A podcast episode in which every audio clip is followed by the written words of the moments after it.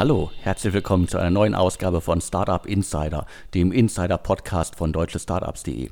Mein Name ist Alexander Hüsing, ich bin der Gründer und Chefredakteur von deutschestartups.de. Heute spreche ich wieder mit äh, Sven Schmidt, Seriengründer, Internetinvestor, OMR-Podcast-Legende und derzeit in Essen im Ruhrgebiet mit Maschinensucher unterwegs. Hallo Sven. Moin Alex, ähm, allen Hörern und dir natürlich erstmal ein frohes Neues und alles, alles Gute für 2020. Ja, von mir auch. Äh, erstmal an dich natürlich und an alle Hörerinnen und Hörer da draußen. Und ich lege auch direkt los. Die äh, heutige Ausgabe wird gesponsert von äh, einem echten Menschen und zwar Carsten äh, Buckenauer. Und darum geht's. Äh, nach einem Strategiewechsel seines Arbeitgebers ist er dabei, sich beruflich neu zu orientieren. Äh, Carsten war etliche Jahre bei der Bayern LB bzw. bei Bayern LB Capital Partner und äh, hat da in äh, etlichen Jahren sehr viele Erfahrungen zum Thema Private Equity und Venture Capital in verschiedenen Funktionen sammeln können. Unter anderem als CFO, Senior Investment Director, Re Chief Risk Officer und natürlich als äh, äh Beiratsmitglied bei diversen Unternehmen. Und äh, zum Hintergrund Bayern LB und Bayern LB Capital Partner hat sich ein bisschen umorientiert und äh, deswegen sucht Carsten jetzt äh, einen, einen neuen Job. Was zeichnet ihn aus? Also er sagt von sich selber, dass er mehr als 30 äh, Transaktionen erfolgreich abgeschlossen hat und äh, dabei wirklich alle Investitionsphasen von Target Screening bis zum Closing, Portfolio Management und so weiter wirklich alles äh, mitverantwortet hat und natürlich auch Exits hat er äh, begleitet. Und ihnen geht es wirklich darum, sich als äh, Sparingspartner für Unternehmen und seine Beteiligung zu positionieren und da die Unternehmensentwicklung äh, weiterzutreiben, sicherzustellen. Und er sucht jetzt eine neue Tätigkeit, äh, vor allem im Großraum München, aber natürlich deutschlandweit und auch Österreich und äh, Schweiz äh, sind kein Problem.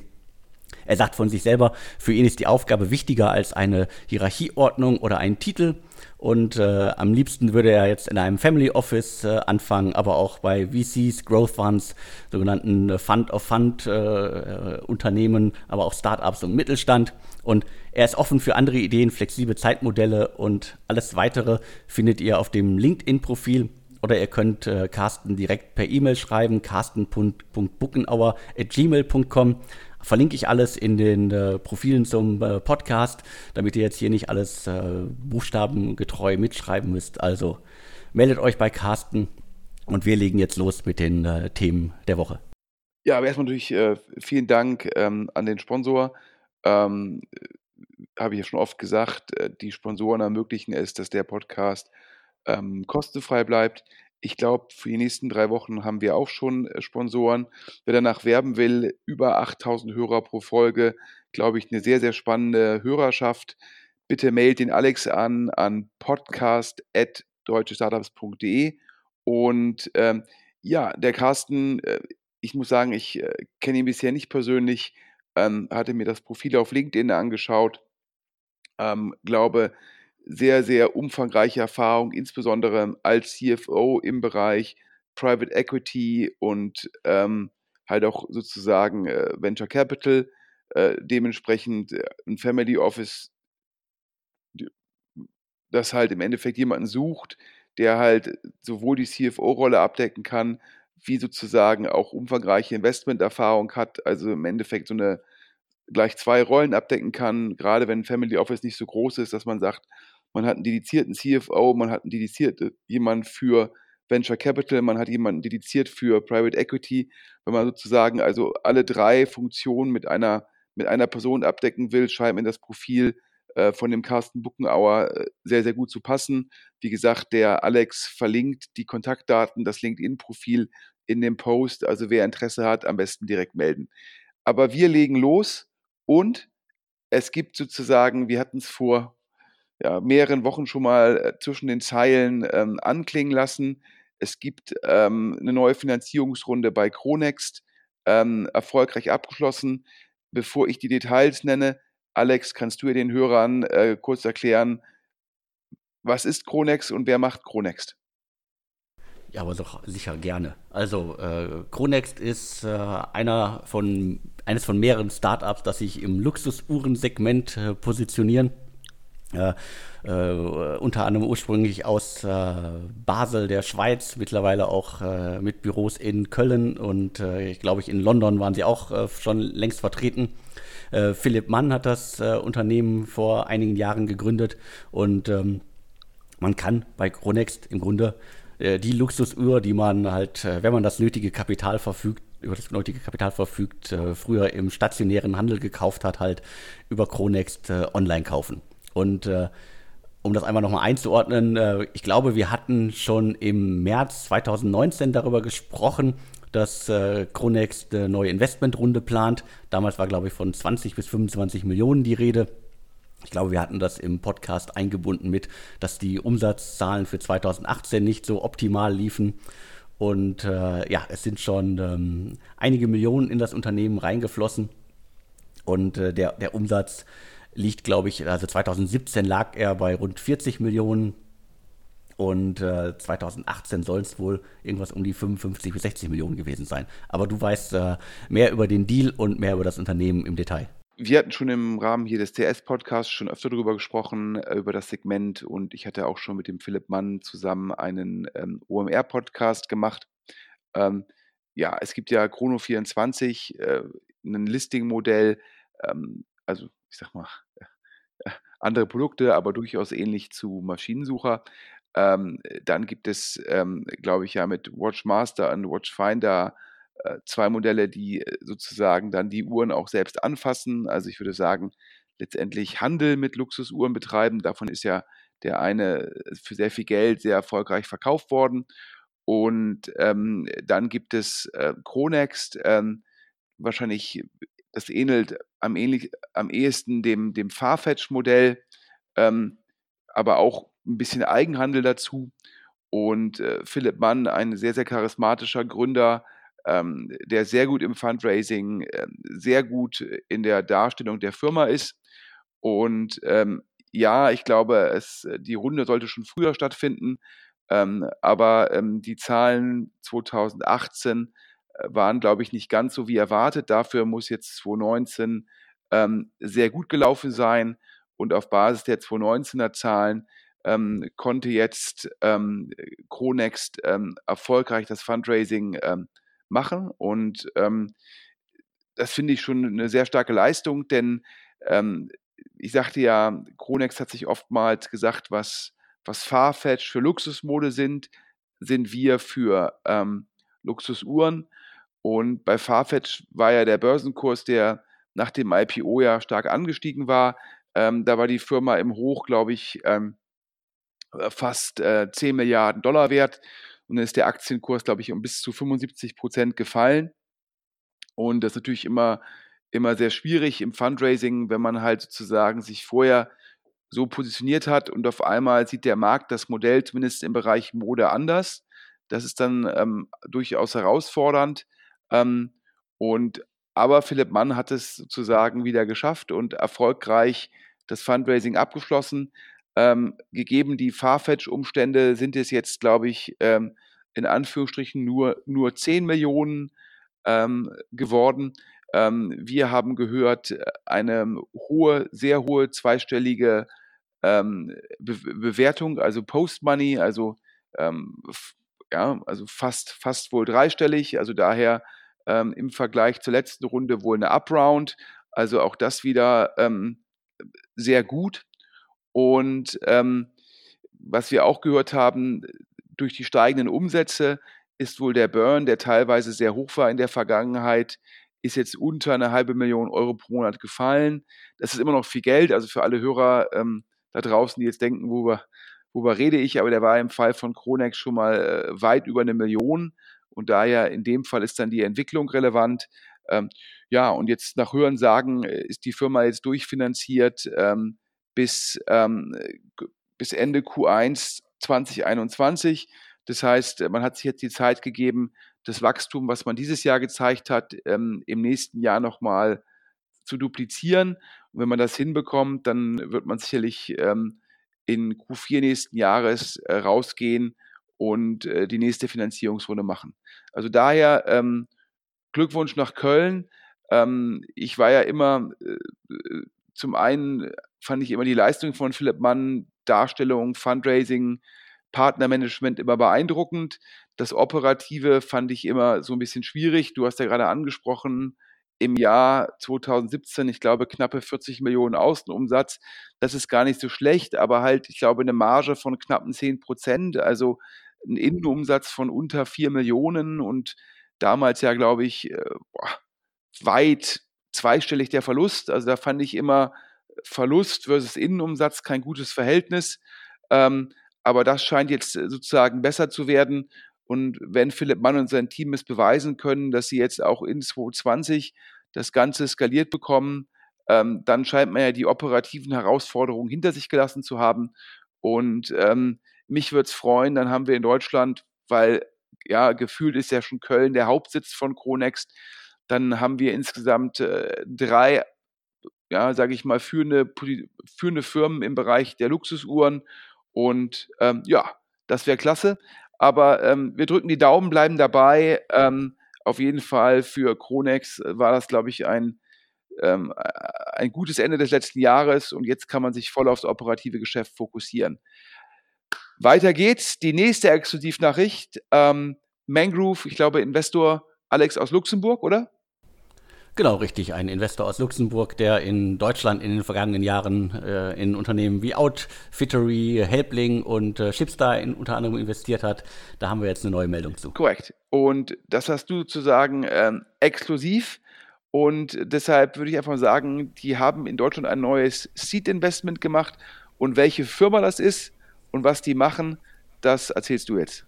Genau, mir ist äh, vor einigen Tagen das äh, Berliner Startup äh, Travel Playlist äh, vor die äh, Linse gekommen. Äh, was machen die?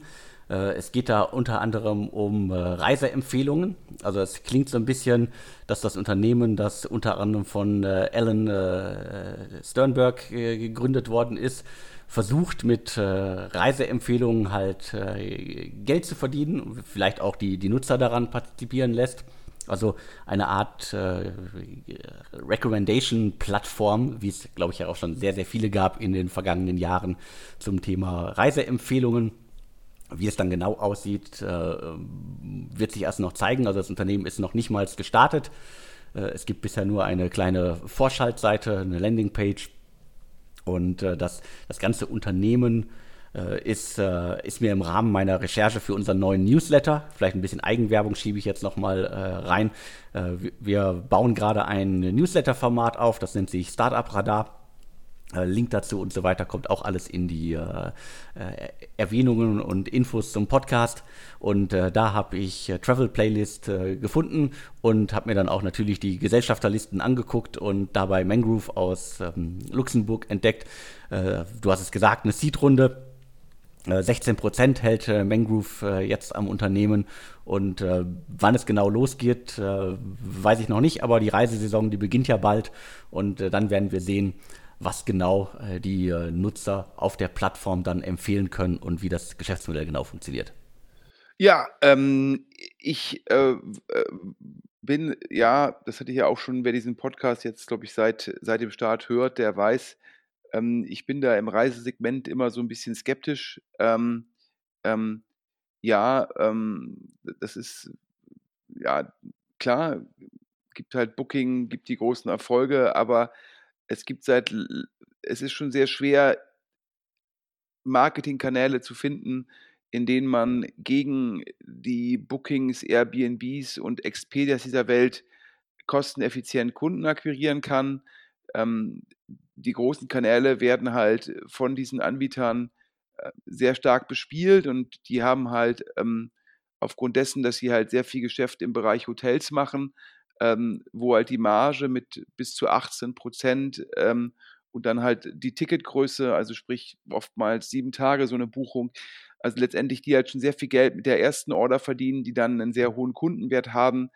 Ähm, also letztendlich in dem im Reisesegment verdient halt primär Google, verdient halt primär Google und Booking Geld, ja, und ähm, dahinter kommen dann Airbnb und Expedia, ähm, Airbnb aufgrund des einzig, der einzigartigen Inhalte und ähm, Expedia, weil man halt äh, globale Skaleneffekte hat. Ähm, und mal, zu Expedia gehört ja auch in der Zwischenzeit äh, HomeAway. Also daher, ähm, ich finde es immer sehr schwierig, in dem Wettbewerbsumfeld ähm, zu, ja, letztendlich sich eine Position herauszuarbeiten, wo man halt diese Vertriebskanäle bespielen kann und trotzdem bestehen kann. Ähm, klar, wir haben jetzt ähm, mit letztendlich einem Tourlane und auch einem Tourradar äh, letztes Jahr eine, eine österreichische Firma, da, da, haben wir jetzt ja im Bereich, ich sag mal, der individuellen ähm, ja, Reisepakete, haben wir da jetzt ja zwei Anbieter, die da scheinbar sich da einen, eine gute Position herausarbeiten. Ähm, aber die ganzen Leute, die bisher gesagt haben, wir ähm, monetarisieren halt im Endeffekt dann die Leads und so weiter, da gab es bisher nicht so große Erfolge. Ähm, aber vielleicht äh, ist jetzt Travel Playlist der richtige Ansatz. Ähm, vielleicht schaffen die das ähm, im Endeffekt genug organischen Traffic aufzubauen oder über Social Media genug Referral Traffic aufzubauen, ähm, dass man dadurch halt einem zum einen ja, Kundenkontakte hinbekommt, äh, die halt nicht über Google und Facebook kommen ähm, und zum anderen auch trotzdem eine gute Monetarisierung. Ähm, ich bin gespannt. Ähm, Mangrove ja ähm, bekannt geworden, äh, glaube ich, durch das ähm, Angel- oder Frühphasen-Investment ähm, in Skype. seitdem nehme ich die jetzt zwar immer noch als sehr aktiv wahr, aber ich bin mir nicht immer ganz so sicher, wie erfolgreich ähm, die aktuell sind. Ich habe da allerdings auch also kein Reporting vorliegen. Also wenn jetzt einer der Hörer das äh, Mangrove Limited Partners Reporting hat, immer gerne an podcast.deutschestartups.de.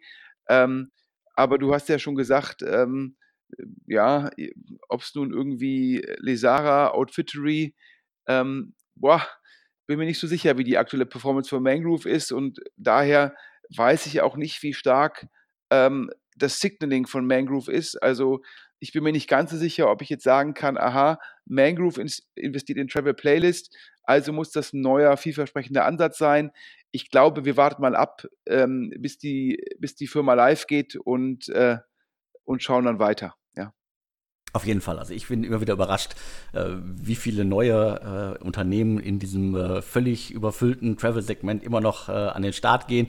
Und du hast es ja auch schon gesagt, gerade irgendwie, es hört sich ja so ein bisschen nach User-Generated Content an, das dann noch irgendwie wieder in, in, in, Geld zu verwandeln für die Nutzer oder für das Unternehmen, ist auf jeden Fall schwierig. Und ich glaube, ich kriege sicherlich zehn oder zwölf Startups zusammen, die das in den letzten zehn Jahren versucht haben und alle nicht wirklich weit gekommen sind. Also die Frage ist ja, wenn man sich jetzt hier irgendwie dieser Spruch von Travel Playlist lets you discover and book experiences created by influential people you follow, das hört sich ja so an, als ähm, ob dort irgendwelche Influencer, ähm, ob es nun auf Instagram ist oder auf Twitter, als ob die dann über ihre Reisen berichten und da drin ist dann halt ein Link, vielleicht zu dem Hotel ähm, oder äh, zu dem Veranstalter und, ähm, und dann kriegt halt Travel Playlist potenziell eine Affiliate-Gebühr, ähm, wenn es zu einer Buchung kommt.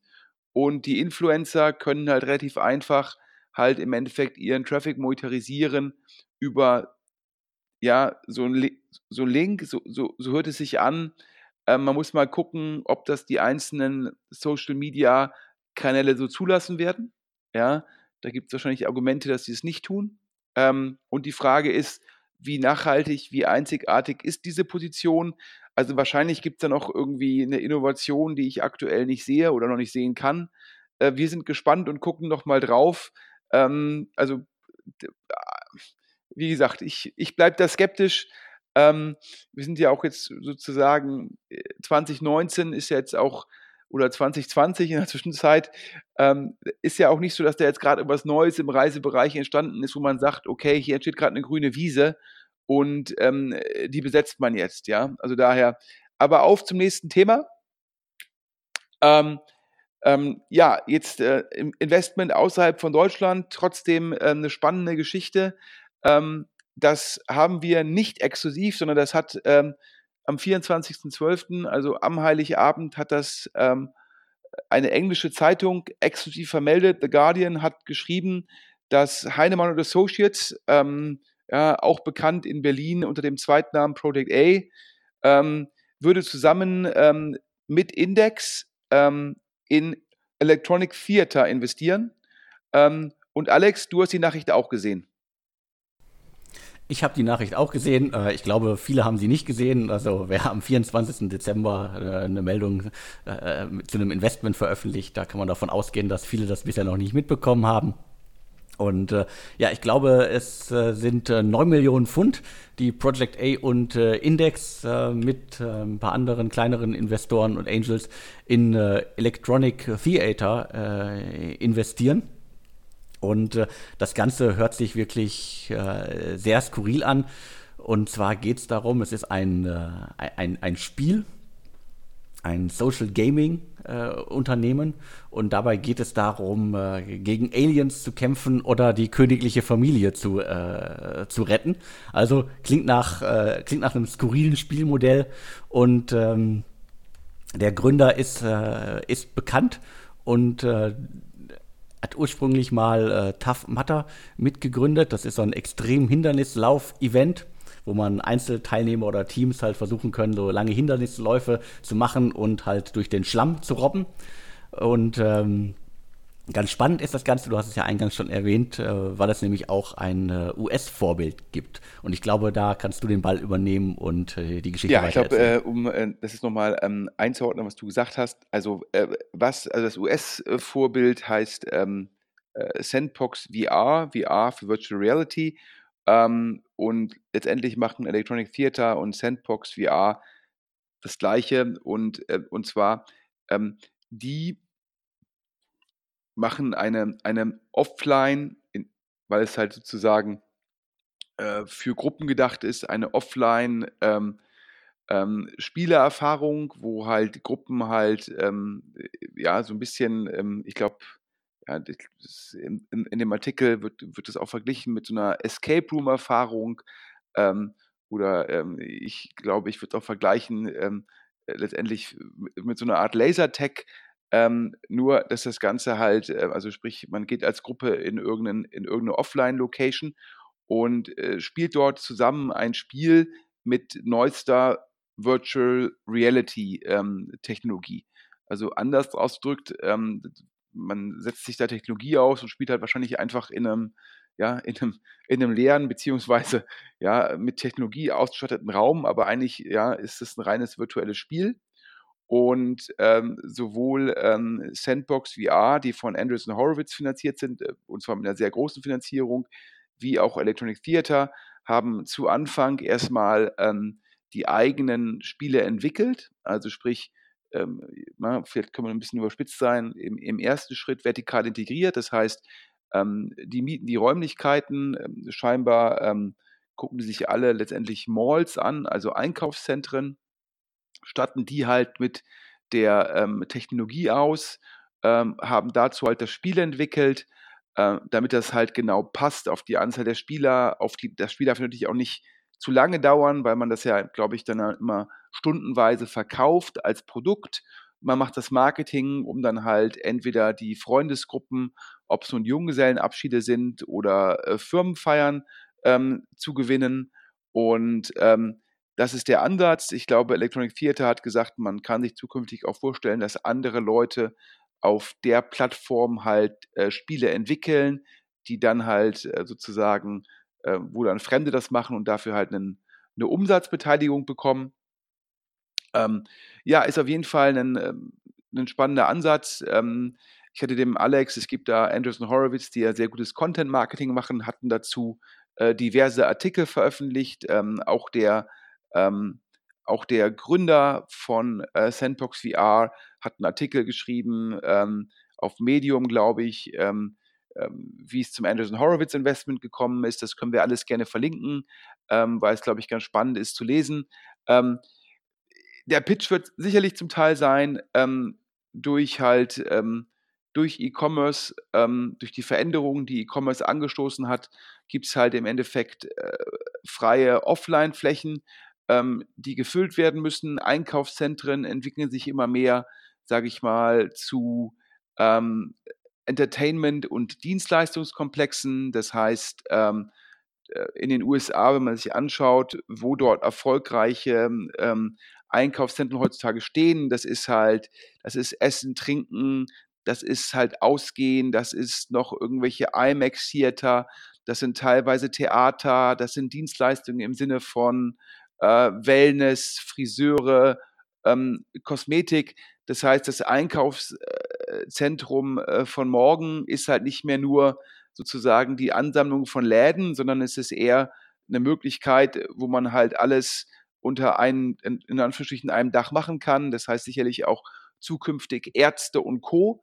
Das heißt, der Dorfplatz wird in Einkaufszentren nachgebaut und, ähm, und natürlich suchen solche Einkaufszentrenbetreiber immer wieder ähm, Anbieter, die sozusagen neue Nachfrage generieren, die was Einzigartiges bieten. Und das ist so ein bisschen die grüne Wiese, auf die Sandbox VR und Electronic Theater treffen. Ähm, ich hatte mit jemandem im Segment gesprochen, der sich da auskennt. Der hat gesagt, naja, wenn das jetzt Firmen-Events sind, ist immer so die Frage, dann fährt die Firma da irgendwie zeitgerecht hin und fährt dann wieder zeitgerecht ab. Ob die dann wirklich eine große Aufenthaltsdauer in dem Einkaufszentrum ähm, haben, da wäre sich nicht ganz so sicher. Ähm, mein Gegenargument ist es, wenn eine Firma sagt, wir machen dann ein Firmen-Event, dann ist schon wahrscheinlich die Möglichkeit, dass man danach halt noch essen und trinken geht. Ähm, und vielleicht bleiben noch Mitarbeiter noch da und machen noch einen Einkauf da. Also da gibt es schon Pros und Cons. Aus der Perspektive von ähm, Electronic Theater und äh, Sandbox VR sind Einkaufszentren halt gut, ähm, weil A, da können, kann man einfach parken, Oftmals gibt es noch eine sehr gute Verkehrsanbindung über, zumindest dann in England oder auch in Deutschland, über öffentliche Verkehrsmittel. Ähm, dann, es gibt halt die ganzen Sachen drumherum. Ähm, sprich, man kann darum ein Event planen. Das heißt, es ist für beide Seiten vorteilhaft. Jetzt ist die Frage, die ich mir halt gestellt habe, ähm, ist das nicht zum Schluss sowas wie eine Art ja, Escape Room-Anbieter oder äh, Lasertech-Anbieter, die ja teilweise auch in, ähm, in freien Flächen sich niedergelassen haben, also keine Ahnung, äh, ich sag mal, Tennis, äh, äh Tennishallen aus den 80er und 90ern sind heutzutage äh, äh, ja entweder für Lasertech oder Hallenfußball oder ähnliches werden die genutzt. Ähm, aber ist das ein Venture-Business, habe ich mich halt gefragt. Oder ist das nicht eigentlich ähm, ja äh, eher, sage ich mal, ein, ähm, ein Business, wo es zum Schluss nicht so hohe Multiples gibt? Aber ähm, ja, ähm, Andreessen Horowitz und Index sehen das anders. Ähm, und Heinemann Associates hat scheinbar da auf Augenhöhe mit Index investiert. Das hat mich so ein bisschen gewundert, weil ähm, es gab ja vorher das sogenannte Pets Daily Disaster, ähm, wo, glaube ich, äh, äh, Index hinter Heinemann Associates investiert hat und dann feststellen musste, dass da ähm, äh, keiner so eine richtig gute Idee gemacht hat. Und dann hat sich die Firma ja relativ äh, schnell zerlegt. Und es war, glaube ich, ein ähm, Totalschaden für die Beteiligten. Ähm, aber in dem Fall, ähm, ja, wir bleiben da dran, äh, spannend. Ähm, was auch nochmal spannend ist, du hast ja gerade gesagt, der Gründer ähm, von Electronics Theater hat vorher Tough Mudder gegründet. Tough Mudder, das sind so Hindernisläufe. Ich glaube, der können wir schon sagen, der Sponsor der nächsten Woche ist Xletics, ähm, sozusagen der, der, der europäische Marktführer in dem Segment. Ähm, und äh, Tough Mudder, ähm, hier am Rande kann man noch googeln. Ich hoffe, äh, ich nehme an, das äh, hat sich jetzt erst nach dem Investment von Project A und Index ergeben. Tough Mudder, da ist aktuell, sage ich mal, äh, ähm, ja, die, die, die Scheiße im Ventilator, die nach Hörensagen haben die sich wohl Geld geliehen ähm, von dem Ticketing-Anbieter, also derjenige, über den sie den Verkauf der Tickets für ihre Events sozusagen ähm, durchführen. Ähm, und dann ist es meistens so, der Ticketing-Anbieter bekommt dann statt irgendwie 10% eher so 30%, damit das Darlehen zurückgeführt werden kann. Und scheinbar hat der Ticketing-Anbieter noch mehr Geld einbehalten, weil es der Firma wohl scheinbar gewisse Herausforderungen.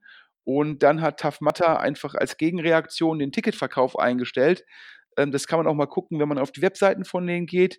Und dann gab es da, glaube ich, einen Podcast, ähm, wo die sich, äh, wo der Gründer und der Mitgründer sich da irgendwie öffentlich zerlegt haben. Äh, der CEO ist irgendwie gegangen und hat irgendwie auch einen Blogbeitrag oder ähnliches geschrieben. Also ähm, äh, kann ich für Project A und Index nur hoffen, dass Electronic Theater ähm, letztendlich sowas nicht erleben wird. Ähm, für den Partner ähm, unser, unseres nächsten Podcasts auf jeden Fall gut.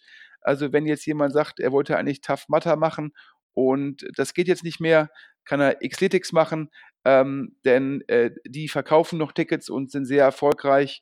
Also daher, ähm, da haben wir auch noch versucht zu recherchieren, was da mit Tough Matter los ist, weil es ja eine sehr, sehr etablierte Marke ist, scheinbar äh, sehr viel Umsatz und da wurde uns von äh, Brancheninsidern zugerufen, dass äh, scheinbar die Kostenstruktur von Tough Matter ähm, nicht ganz so optimal ist und auch für die Hörer, ja, ähm, man hört ja manchmal hier irgendwie, die Firma heuert in der zweiten Ebene den zu dem Gehalt ein. Das kannst du immer machen, wenn du weißt, du kriegst deine Firma richtig, richtig groß skaliert. Denn dann sind irgendwann die Personalkosten auf der zweiten Ebene oder dritten Ebene nicht mehr so relevant. Aber wenn der von dir adressierbare Markt nicht ganz so groß ist, ja, dann, dann sozusagen einfach schon mal ohne dass die Umsätze da sind, so eine teure Kostenstruktur dir ans Bein zu binden, das ist meistens sehr gefährlich. Ja, das heißt, dieses, ähm, das ist halt in solchen Businesses wie Tough Mudder, glaube ich, ein sehr gutes Business. Ähm, das muss man schon sehr kosteneffizient fahren, weil es halt meines Erachtens halt nicht so groß werden kann wie Facebook. Ja, das, ähm, und das scheint da irgendwie ähm, nicht ganz der Fall gewesen zu sein. Und dazu ist es da jetzt zu den Schwierigkeiten gekommen ähm, ist jetzt für uns als hier als DS-Insider, ja, nach meinem Verständnis keine deutschen VCs drin, kein deutsches Business. Also sind wir ein bisschen weit weg von. Aber wer da mal googeln will, findet da irgendwie äh, ganz äh, spannenden Content. Ja, jetzt nochmal äh, zum Sponsor der aktuellen Ausgabe, Alex. Die heutige Ausgabe wird gesponsert von äh, Carsten äh, Buckenauer.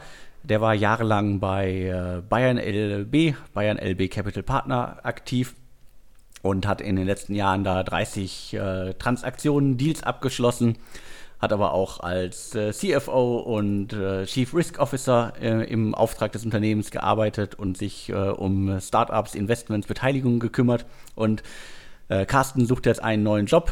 Deutschland, München, Dachregion unter anderem kann er sich Family Offices, ähm, VC-Fonds, aber auch Startups oder halt äh, den Mittelstand äh, vorstellen.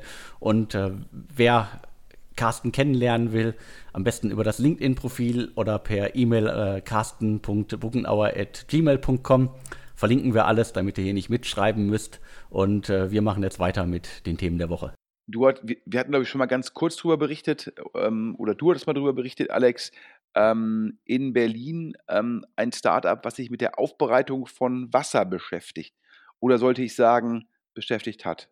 Ich glaube, noch beschäftigen sie sich damit. Du äh, meinst das äh, Startup äh, Mitte die so einen äh, stylischen, hippen äh, Wasserfilter äh, produzieren. Und äh, da gab es vor etlichen Monaten eine Finanzierungsrunde. Ich glaube, es hat einige auch überrascht. Das hatten wir damals im Podcast auch. Es war, glaube ich, äh, Kercher, die da unter anderem investiert haben. Und seitdem war es lange Zeit sehr ruhig um das Unternehmen. Und äh, ich glaube, es gab auch die ein oder andere Herausforderung äh, bei der Produktion dieser Geräte, wie es halt so oft ist. Also äh, sehr viele Startups, die Hardware produzieren, haben immer wieder Probleme. Ist halt nun mal auch äh, ein schwieriges Konzept. Da muss man andere Dinge beachten, als wenn man äh, eine Website einfach oder eine Plattform ins Netz stellt. Und äh, da ist uns schon jetzt mehrmals zu Ohren gekommen, dass das Unternehmen auf jeden Fall, wie sollen wir es charmant formulieren, vor Herausforderungen steht. Äh, ich glaube, Geld könnten sie sicherlich wieder Neues gebrauchen, aber auch das Produkt äh, sollte dann endlich mal so richtig äh, rocken und das scheint bisher nicht der Fall zu sein. Ja, ich glaube, ich hätte auch noch mal geschaut gehabt, du hattest mir ja zugerufen, dass du gehört hast, ähm, äh, dass die Firma vor Herausforderungen steht und ähm, ich glaube, wenn man das auch noch mal googelt, dann gab es da, glaube ich, auch, die hatten über ähm, Crowd-Plattformen, ich glaube, ähm, äh, Geld eingesammelt und ähm, und dann war immer die Frage, ähm, wann da diese Wassermaschine ausgeliefert wird. Und ich glaube, die Kollegen von der Gründerszene hatten dann auch im letzten Jahr, ähm, also glaube ich, im März 2019 vermittelt, äh, vermeldet, nicht vermittelt, ähm, ähm, das Startup Mitte darf sein Wasser nicht mehr gesund nennen. Ähm, und äh, ja, also daher ähm, äh, zeigt man wieder, dass äh, manche Modelle, die dann halt, ähm, ja, wo dann vielleicht auch äh, über solche Plattformen wie Kickstarter oder Indiegogo, da werden ja oftmals auch Produkte ähm, versprochen, wo noch nicht ganz klar ist, ob überhaupt die Marktreife erzielt werden kann. Das heißt also Produkte, die sich sehr früh in der Entwicklung befinden, wo man halt maximal einen Prototypen sehen kann. Ähm, und ja, äh, da ist das dann oftmals auch für die Käufer mit, mit Risiko behaftet, weil die Plattformen ja da ähm, letztendlich gar keine DD durchführen und auch gar nicht beurteilen können, ob das überhaupt machbar ist. Ähm, ja, also in dem Fall haben wir gehört, äh, ja, und dass wenn man sich die Gründerszene-Berichterstattung anschaut, ähm, äh, ist man da auch nicht so überrascht, ähm, dass ähm, wie gesagt, das Startup da vor den, vor den Herausforderungen steht.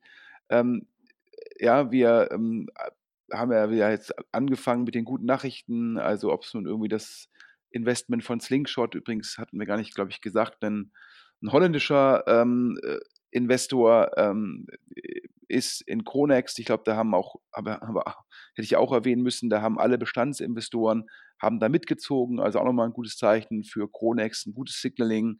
Ja, äh, alle Bestandsinvestoren ziehen mit, äh, neuen Investor ähm, gefunden, der sich das sehr genau angeschaut hat. Also das war gut. Ja, Travel Playlist findet einen Investor, gute Nachrichten, ähm, spannend, was da ähm, Heinemann Associates und Index machen mit Electronic Theater. Ähm, jetzt die Nachricht, ähm, wir, wie gesagt, du hast das von Mitte gehört. Ähm, wir hatten uns jetzt am Jahresende nochmal erkundigt. Wir hatten ja über die drei Firmen schon öfter berichtet: Outfittery, Mix und Neufund. Outfittery ist äh, ja E-Commerce-Abo-Modell für, für Männer im Fashion-Bereich, äh, die da die äh, passenden Sachen automatisch zugeschickt bekommen. Ähm, Outfittery hat ja mit Modomoto, glaube ich, einen Merger gemacht. Was heißt, glaube ich, die haben einen Merger gemacht und äh, haben danach einen Corporate Finance Berater kontrahiert, ähm, um dann für die sozusagen gemergte Firma neues Kapital aufzunehmen. Ähm, da habe ich jetzt, das ist jetzt auch schon, glaube ich, ein halbes Jahr her. Seitdem habe ich äh, äh, ja keine Erfolgsmitteilung im Markt gehört. Ähm, da habe ich jetzt gehört, dass die Zahlen weiterhin sehr schwierig sind. Was heißt das? Ähm, also der Churn scheint die Herausforderung zu sein. Das heißt, da werden Kunden gewonnen, ja, die probieren das aus, aber ähm, nach zwei, drei, vier Orders sind die meisten Kunden schon wieder weg. Ähm, das heißt, man hat relativ hohe Kundenakquisitionskosten ähm, und durch den Churn ist halt der Kundenwert nicht entsprechend hoch. Ähm, es bleibt auch schwierig, was macht man mit den Sachen, die die Leute zurückschicken. Ähm, also daher, ähm, das hatte ich ja damals schon gesagt, ich glaube nicht, dass das Problem von Outfittery in der Konkurrenz lag, also es gibt ja Märkte, wo halt zwei Leute sich in Anführungsstrichen oder zwei Firmen ähm, sich halt äh, prügeln, ja, um den Markt und zum Schluss gewinnt nur Google. Ähm, in dem Fall glaube ich, ähm, das Problem von Outfittery war nicht Modomoto und das Problem von Modomoto war nicht Outfittery, sondern das Modell ist halt extrem schwierig. Ähm, und das zeigt halt jetzt, dass das Fundraising ja zumindest sehr, sehr lange dauert. Und ähm, ich nehme an, dass die Firma aktuell weiter von den Bestandsinvestoren gebridged wird. Ähm, das gleiche gilt für Mix, Mix MYCS, ja, individuelle Möbel. Ähm, ja, ähm, äh, auch da ist es, glaube ich, irgendwie online, Möbel individuell. Ähm, das sind gleich äh, drei dicke Bretter. Ähm, ja, also das weiß man ja seit Home 24, äh, wie viel Geld das irgendwie braucht und ob es dann erfolgreich wird, steht in den Sternen. Auch Myx, ähm, da haben uns wussten wir, wissen wir von dem Fundraising, was auch schon länger läuft. Ähm, und auch da haben wir bisher nicht von einem erfolgreichen Abschluss gehört. Auch da gehen wir davon aus, dass die Firma aktuell von den Bestandsinvestoren gebridged wird. Und dann alle guten Dinge sind drei. Ähm, ja, äh, Neufund, ähm, natürlich ein Thema, was wir schon öfter mal angesprochen haben. Ähm, der Versuch, sozusagen eine, ich sag mal, Frühphasen, Börse, ähm, Frühphasenplattform, also Entschuldigung, äh, Plattform, dass Frühphasenfirmen Geld aufnehmen können und danach die Anteile gehandelt werden. Ähm, wer es noch nicht gehört hat, ich habe über letztendlich über den Gesamtmarkt, über Crowdinvesting, Crowdfunding. Ähm, wann macht das Sinn? Ist Blockchain wirklich eine differenzierende Technologie? Habe ich äh, bei Payment and Banking äh, einen längeren Podcast zugemacht, ähm, sehr fachlich, ähm, passend halt zu dem Fokus des Podcasts. Ähm, und Neufund, ähm, da ist uns zugerufen worden, auch die machen wieder Fundraising, also sprich äh, das Geld, was Neufund im eigenen ETO eingesammelt hat. Ähm, ich glaube, es ist jetzt auch schon einen, ungefähr ein Jahr her. Da hat Neufund ja 3,4 Millionen Euro ähm, aufgenommen auf der eigenen Plattform. Damals noch als ähm, deutsches Angebot und dementsprechend mit der Vorgabe, glaube ich, der BaFin, dass da nur Investoren investieren dürfen, die mindestens, ich glaube, 100.000 Euro investieren. Ähm, jetzt gab es ja, glaube ich, in Q4 das Angebot von Grape Bikes. Das war jetzt ein sogenanntes Lichtenstein-Offering. Da gab es ja auch die Themen mit der BaFin. Ähm, und äh, da hat mir jetzt die Quelle zugerufen, man hatte sich von Neufund dafür entschlossen, damit man ein weiteres Erfolgsbeispiel vorweisen kann im Fundraising-Prozess.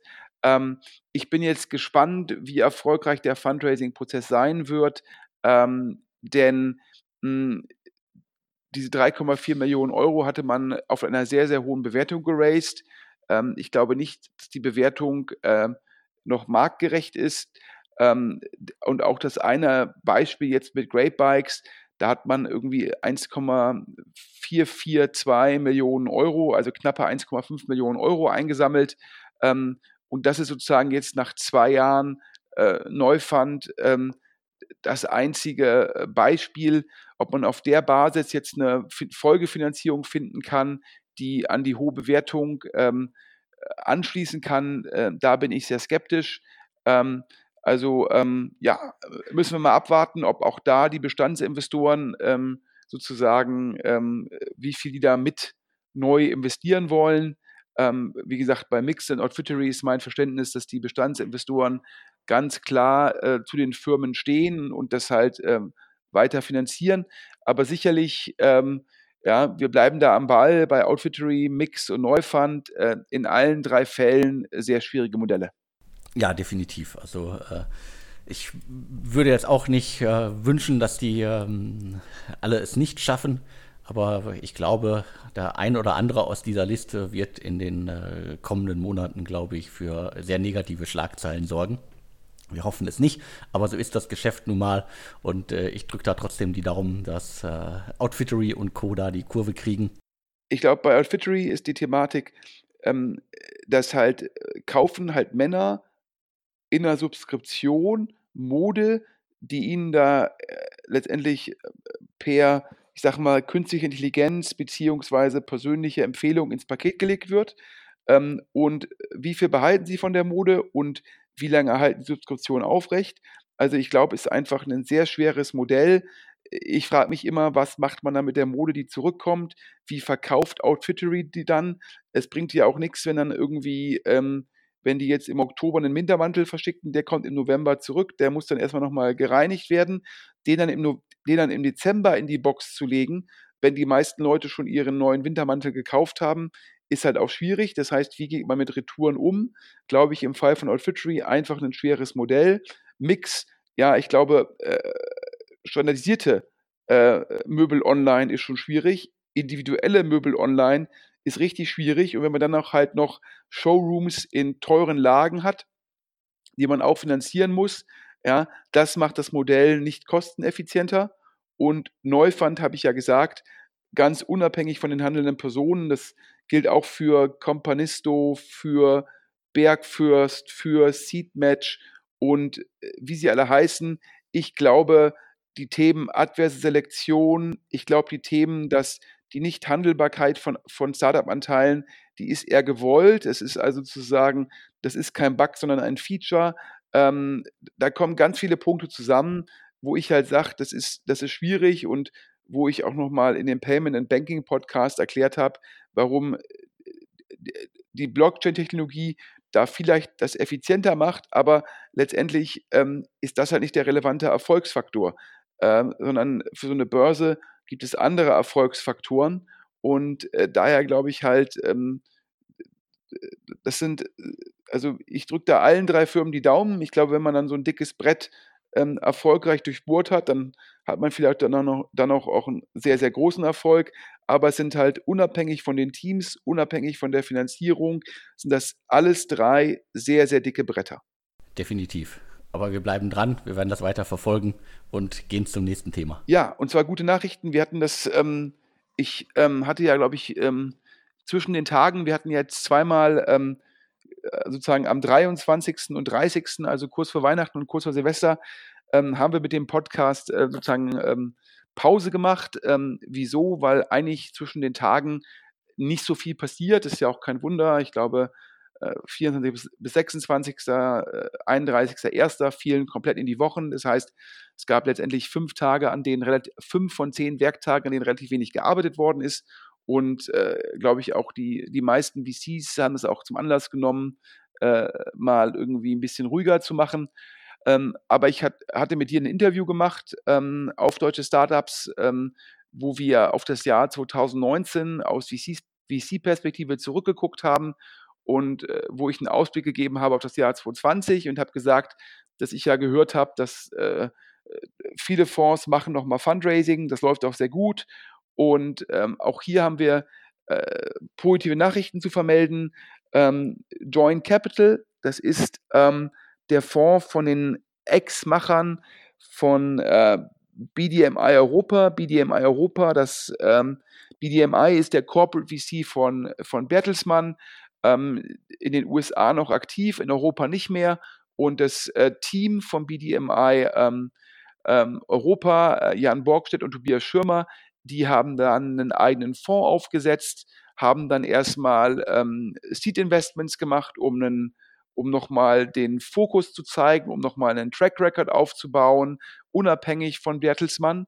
Ähm, Firma heißt oder Fonds heißt Joint Capital und die stehen kurz vor dem ersten Closing mit 50 Millionen Euro.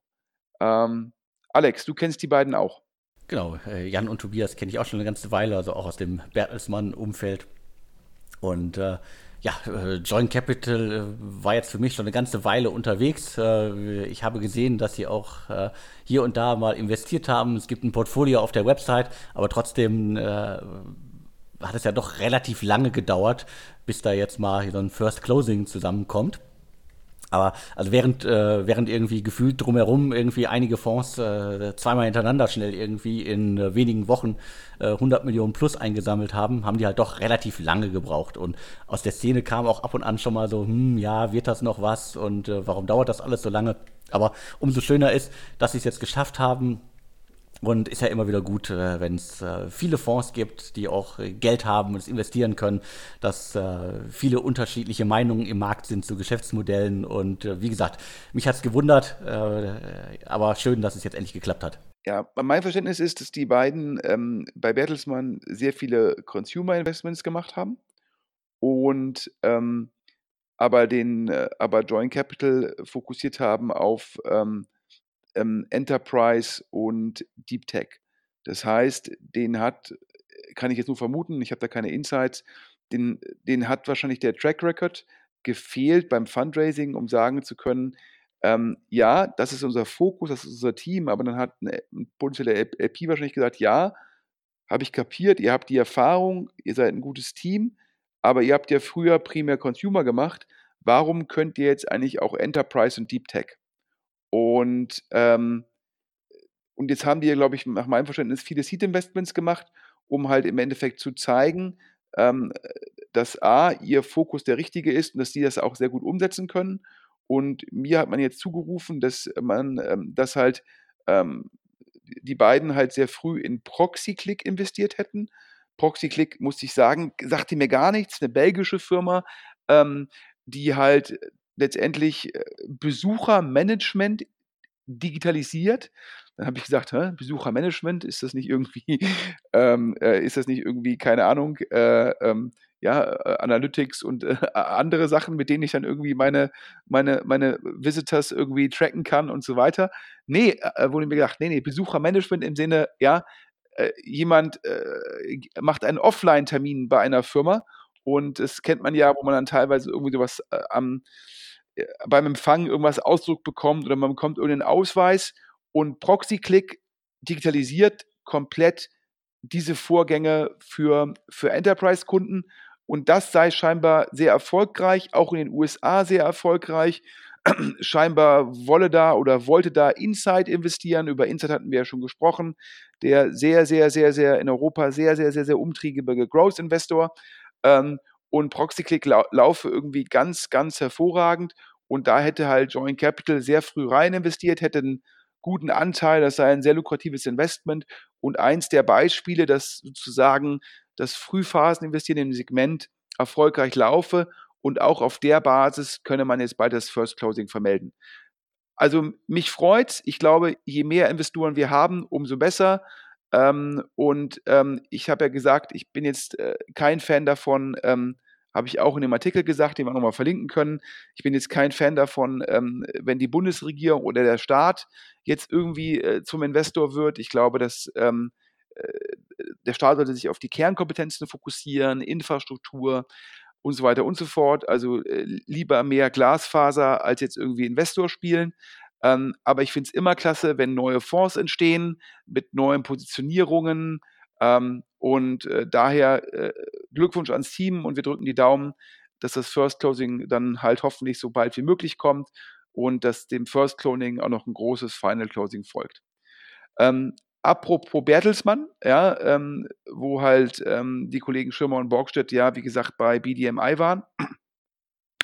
Da gab es jetzt auch ähm, äh, die Meldung äh, ganz spannend. Ähm, also wer im Endeffekt so äh, Corporate VCs verfolgt, Bertelsmann hat jetzt investiert in Partec Afrika und in Lakestar. Ich glaube, über Lakestar hatten wir schon ähm, öfter gesprochen. Ähm, Partec, französischer Fonds, die jetzt scheinbar ein extra Vehikel für Afrika aufmachen. Und da hat uns eine Quelle gesagt, hätte Bertelsmann rein investiert. Und die Quelle hat auch gesagt, ähm, dass ähm, äh, man im Hause sozusagen sich jetzt ja doch wieder auf sozusagen äh, das Geld, anstatt es selbst zu investieren, halt dann in solche Fonds stecken würde. Und dann habe ich gefragt, was würde das denn bedeuten halt für BDMI ähm, USA? Und dann hat die Quelle gesagt, ja, hm, der CEO von Bertelsmann, der Herr Rabe, ähm, äh, der, der stehe immer noch zu Urs Zete, das ist der ähm, Managing Partner von BDMI USA, aber im Haus gäbe es immer mehr kritische Stimmen, ähm, weil die Performance vom BDMI USA, die sei gegenüber vergleichbaren Fonds, sei die nicht gut oder halt schlechter. Und das hat jetzt auch dazu geführt, dass man, dass man sich wieder halt äh, fremde Fonds anschauen würde, um in die zu investieren. Das heißt, äh, da muss man mal abwarten, wie viel Geld da intern noch für BDMI USA bewilligt wird. Ja, ich finde das auch immer wieder äh, faszinierend. Also, äh, wenn ich was gesehen habe, was äh, BDMI gemacht hat, dann war es halt in den USA oder teilweise auch äh, in Indien. Und eigentlich hatte ich immer das Gefühl, das ist eher ein strategisches Investment mit zu Themen, die irgendwie zu Bertelsmann und zum Konzern und so weiter passen, als dass es jetzt irgendwie klassisches VC-Geschäft wäre. Ja, aber ähm, BDMI tritt ja in den USA als VC auf und da muss man sich natürlich auch messen lassen mit, äh, also letztendlich Venture Capital in den letzten zehn Jahren in den USA ja sehr erfolgreich, äh, getrieben durch die hohen Bewertungen, durch die hohen Börsenbewertungen, haben wir jetzt auch schon öfter darüber gesprochen, ja, gerade ähm, im, im Enterprise-Segment. Und ähm, naja, also schauen wir mal, ähm, dass man jetzt irgendwie in Partec Afrika und Lakestar investiert, ja ein klares Zeichen, dass man sagt, okay, vielleicht ist es doch nicht unsere Kernkompetenz, ähm, mit VCs in Konkurrenz zu treten, sondern dann investieren wir lieber in äh, ausgewählte VC-Fonds, äh, bevor wir es intern nachbauen. Zum Schluss haben wir noch ein Gerücht, Alex. Ja, ähm, exklusiv, aber äh, wir, wir bringen das. Ähm, wir haben es aus einer Quelle. Ähm, die Quelle erscheint uns sehr glaubwürdig. Ähm, ich kann es operativ nicht ganz verstehen oder auch strategisch nicht ganz verstehen, aber es ist eine mega spannende Nachricht und daher, ähm, du hast es zuerst gehört. Genau, also ich habe es jetzt schon äh, mehrmals gehört.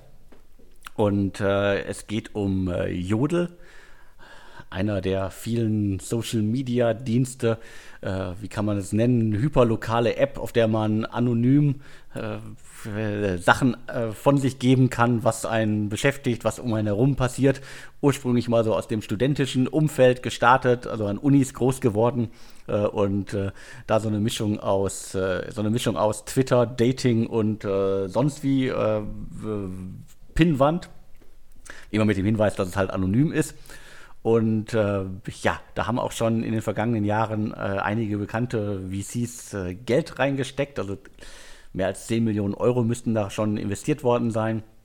Unter anderem halt von Global Founders Capital, also äh, Rocket Internet, aber auch Atlantic Internet, Christoph Mehr sind da mit an Bord. Und äh, da gibt es jetzt äh, handfeste Gerüchte zum Thema Exit.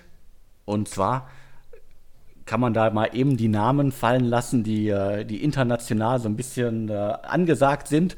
Unter anderem halt äh, Snap aus den USA oder halt TikTok, die aus China, die scheinbar sich ein Wettbieten um Jodel leisten gerade. Und ähm, was wirklich ja spannend werden könnte. Also Jodel ist ja jetzt sicherlich, also vielen sicherlich kein Begriff, aber es scheint zumindest irgendwie eine siebenstellige Anzahl an aktiven Nutzern irgendwie im Monat zu geben. Die Zahl ist aber auch schon ein bisschen älter.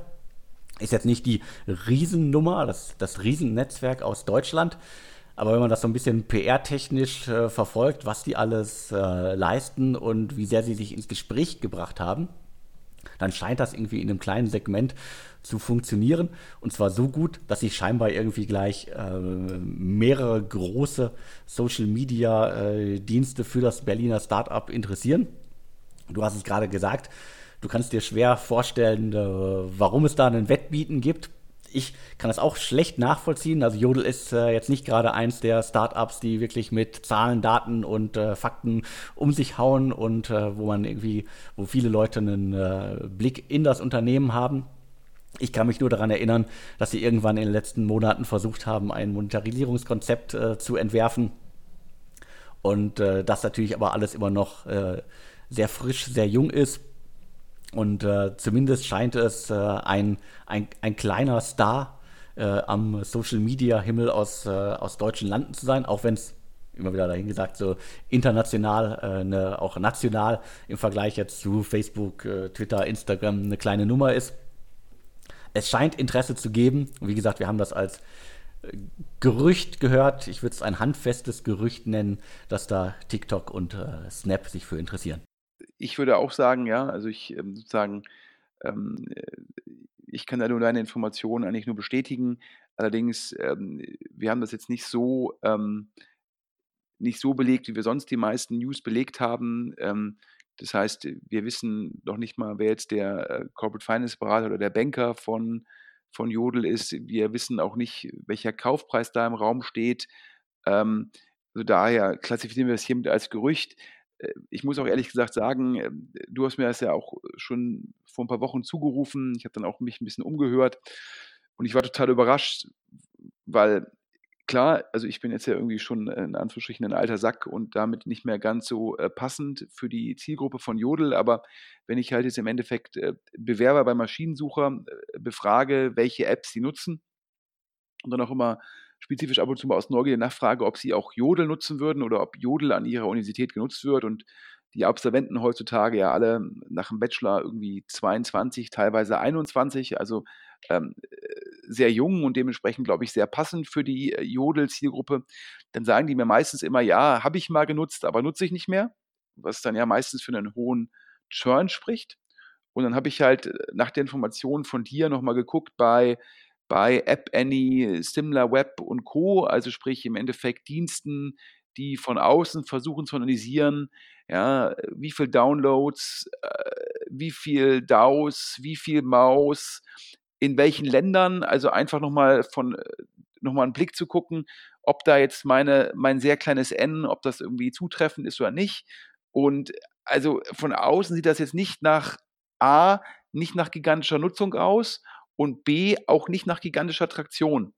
Ähm, das ist ja eigentlich immer das, wo man, wenn man etwas kauft in dem Social ähm, Media-Bereich eigentlich darauf achtet, a, ist da schon eine Riesenreichweite oder gewinnt die App oder die Seite gerade eine Riesenreichweite? Das kann ich jetzt von außen bei Jodel nicht sehen, ähm, aber manchmal gibt es auch Erfolge, die bleiben komplett unter der Decke und ähm, in den USA haben wir diese ganzen anonymen Dienste, letztendlich, die waren ja mal kurzzeitig gehypt und hatten ja auch Investments von Sequoia und Co. Und haben dann aus diversen Gründen alle wieder ähm, dicht gemacht. Das meistens Traktion war irgendwie nur, nur kurzfristig, also eher so eine Hype, aber nicht nachhaltig. Dann Monetarisierung schwierig, weil diese anonymen Dienste ja oftmals mit, äh, mit im Endeffekt, dass da halt ähm, ja eine Umgebung ist, die teilweise für junge Menschen halt letztendlich, da, da, da gibt es dann Bullying und ähnliches, wo dann die Werbepartner nicht auftauchen wollen. Also daher ähm, haben die alle in den USA, glaube ich, äh, runtergefahren.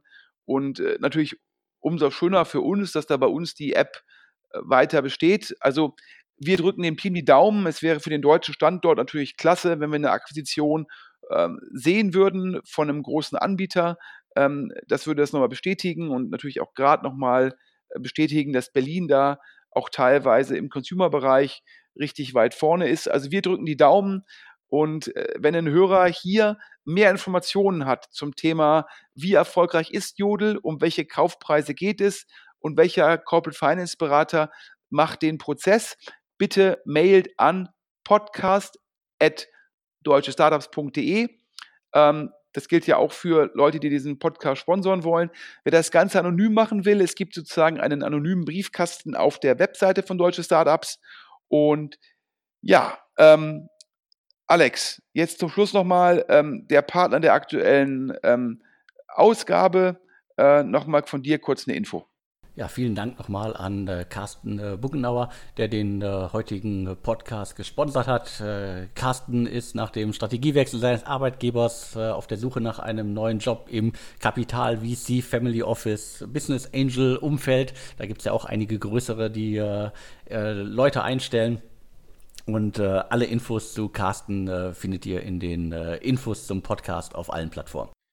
Ja, nochmal einen großen Dank von mir ähm, dass er den Podcast sponsort. Ich glaube, wer schon mal googeln will, äh, Carsten mit K, also und äh, Buckenauer, B-U-C-K-E-N-A-U-E-R, also nicht mit CH, sondern mit CK, Buckenauer. Einfach mal googeln, dann findet man auch, glaube ich, an erster Stelle das LinkedIn-Profil. Und ähm, ja, wie gesagt, äh, finde ich eine super Sache. Und äh, wer da für ihn Opportunität hat, am besten den Carsten direkt anmailen oder über LinkedIn anschreiben. Ja, jetzt sind wir schon wieder über eine Stunde, also ein langer, langer Inlandsflug. Also ich sag mal Inlandsflug mit ein bisschen Verspätung, wo man am Gate schon ein bisschen was hört. Ähm, ja, wir wünschen allen, allen Hörern einen guten Start in die Woche, einen guten Start ins neue Jahr. Ich glaube, heute, wir nehmen das hier gerade auf, Montag, 6. Januar, heute noch Feiertag, ich glaube, in Bayern und Baden-Württemberg. Also mindestens ich glaube, ab morgen geht es wieder zu 100 Prozent in allen Bundesländern los und damit wahrscheinlich auch bei allen Hörern. Allen einen guten Start. Alex und ich, wir freuen uns darauf, euch das Jahr über zu begleiten. Und den nächsten Podcast gibt es jetzt sozusagen auch wieder wie gewohnt nächste Woche. Und ja, schon mal vielen Dank an die vielen Hörern und euch einen guten Wochenstart. Ja, von mir auch nochmal vielen Dank. Und äh, wenn ihr wollt, dann hören wir uns jetzt äh, wieder wöchentlich wir freuen uns über Themen und natürlich über Sponsoren. Die nächsten Ausgaben sind, glaube ich, schon gut gesichert, aber äh, es bleibt noch äh, ein ganzes Jahr zu füllen. Also Sponsoren voran und Infogeber auch voran. Äh, schreibt uns an podcast.deutsche-startups.de. Ja, vielen Dank, Sven, und wir hören uns dann in der kommenden Woche wieder. Bis dann. Tschüss. Und tschüss.